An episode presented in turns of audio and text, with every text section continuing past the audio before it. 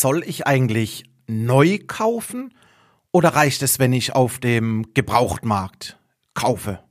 Hm. Gute Frage. Lass uns drüber reden. Bis gleich nach dem Intro.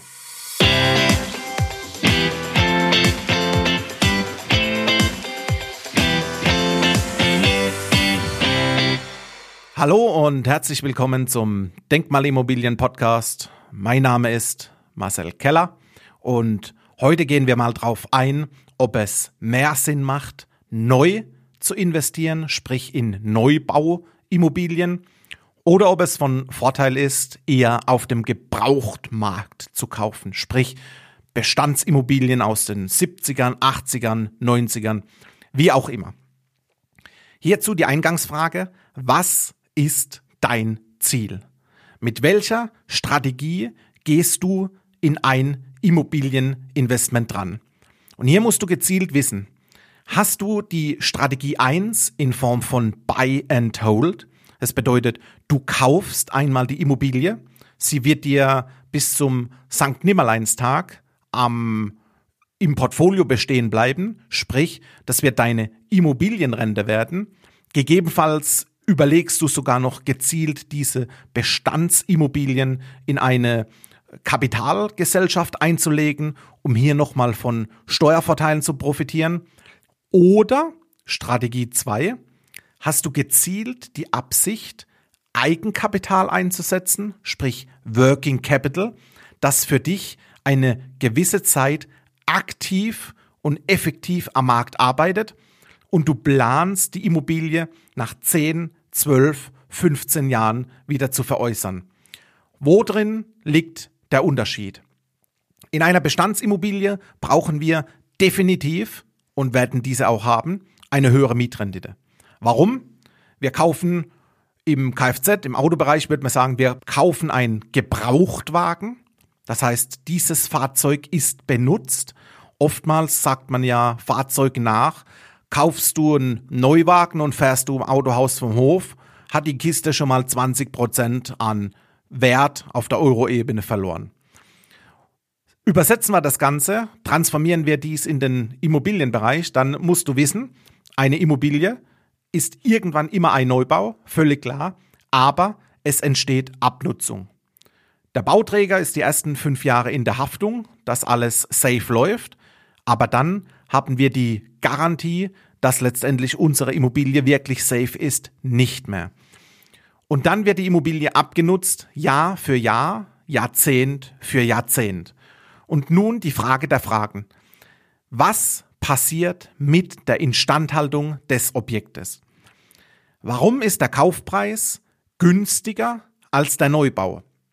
Es muss doch irgendeine Verbindung geben, warum du sagst, Du kaufst ein abgenutztes Objekt zum Discount 20, 30, 50 Prozent im Vergleich zum Neubau. Und dann ist wichtig, wie wurde das Objekt instand gehalten? Welche Nachweise in Form von Rechnungen gibt es dafür? Und warum ist die Immobilie überhaupt massiv günstiger? Ist es eventuell ein Mehrfamilienhaus mit beispielsweise zehn Parteien? Relativ günstig gegebenenfalls kein Instandhaltungskonto, weil der Eigentümer sagte, wenn irgendwas mit dem Objekt ist, dann zahle ich das aus meinen Barmitteln, aus meinem Cashflow, aus meinem Sparbuch und so weiter. Das heißt, den Bestandsbau, den gilt es so extrem auf Herz und Nieren zu prüfen, dass du genau weißt, ist der Discount im Vergleich zum Neubau gerechtfertigt und mit welchen Risiken gehe ich in die Zukunft? Weil du gehst definitiv mit Risiken in die Zukunft. Du weißt nicht, wann könnte welche Reparatur kommen und wann wird dadurch mein Geldbeutel belastet, in der Form, dass Euros abfließen. Sprich, kalkuliere genau diese Risiken, gehe planvoll mit einem Controlling-Prozess darüber, nimm dir Bausachverständige mit an Bord, gegebenenfalls ein TÜV oder ein neutraler Baugutachter, der dir das Ganze dokumentiert. Am besten ist einmal ein riesen Röntgengerät auf die Immobilie zu setzen. Herz und Niere prüfen und wenn du dir sicher bist, dass die Immobilie in einem guten Zustand ist und es sich lohnt, mit einem Abschlag, mit einem Discount von X auf den Neubau zu investieren, dann geh sofort in das Investment, weil dann wirst du langfristig Spaß haben. Gehen wir parallel in die Idee, ich kaufe einen Neubau oder übersetzt, ich kaufe ein Oldtimer auf neu getrimmt, nämlich eine denkmalgeschützte Immobilie.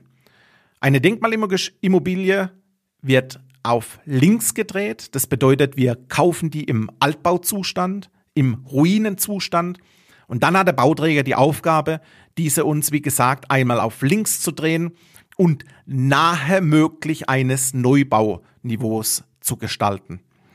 Wenn wir in den Neubau detailliert reingehen, dann ist es mittlerweile so, wir haben Energieeffizienzvorgaben, wir müssen uns an gegebenenfalls Dämmschutz halten, wir haben Brandschutzvorgaben und, und, und. Das bedeutet, in der Regel ist der Neubau von der Energieeffizienz oftmals interessanter wie ein Bestand, Achtung, je nach Zustand der Instandhaltung des Bestandes.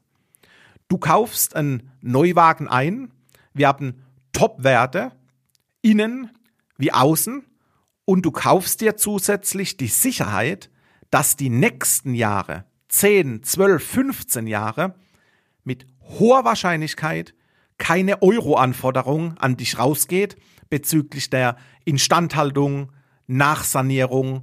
Eine Wohnung wird irgendwann leer stehen, da könnte man auf die Idee kommen, das Bad neu zu machen, die Wände, die Decken, die Böden und so weiter. Nein, du investierst einmal und bist dann die nächsten Jahre safe und weißt, was bei mir im Geldbeutel landet. Da bekommt lediglich gegebenenfalls der Fiskus noch einen Schnaps dafür, aber der Rest ist in meinem Portemonnaie. Und wenn man jetzt noch die nächste Stufe nimmt und sagt, der Main-Neubau kann auch hinter einer historischen Fassade sein, wo die Stadt gezielt sagt, dieses Objekt ist so wertvoll für uns, für die Region, für die Stadt, dass wir dieses unter Denkmalschutz setzen und somit nicht abgerissen werden darf, sondern einmal auf Neubauniveau hochgezogen wird. Dann hast du den Bonus nochmal obendrauf, dass du die Sanierungskosten über zwölf Jahre dir über die Steuer aktivieren darfst. Das heißt für dich übersetzt, du wirst Jahr für Jahr geplante, gezielte und garantierte Steuererleichterungsmöglichkeiten auf deiner Steuererklärung haben. Das ist was, was Spaß macht, vorausgesetzt, die Sanierung funktioniert gut, das ist das A und O, der Bauträger an Bord macht Sinn und dann ist die denkmalgeschützte Immobilie oder Immobilien in gezielten Sanierungsgebieten gerade für Führungskräfte, Manager und Unternehmer ein extremes Highlight, um zum einen Vermögensaufbau zu machen und zum zweiten ein wirkliches Steuerparadies nochmal genießen zu dürfen. Ich persönlich habe mich auf das Thema Denkmalimmobilien fokussiert und auch spezialisiert. Ich bin selbst in Denkmalimmobilien seit mehreren Jahren investiert, habe schon mehrmals neu vermietet.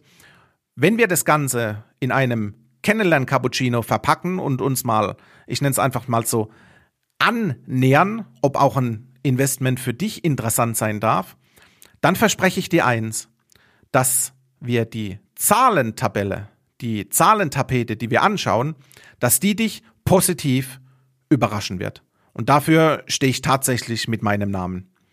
Lass uns mal in den Erstkontakt kommen. Du findest mich auf LinkedIn unter meinem Namen Marcel Keller oder auf meiner Homepage marcelkeller.com. Das bedeutet, Kontaktmöglichkeiten finden wir auf Garantie und genauso meine Leistungsgarantie an dich, dass ich dir ein Zahlen-Wow zumindest mal auf dem Papier präsentiere, was dir Spaß machen wird. Soweit für heute die Gedanken, kaufe ich neu oder gehe ich auf den Gebrauchtmarkt? Bei Fragen komm gerne auf mich zu. Ich freue mich auf unser Kennenlernen. Dein Marcel.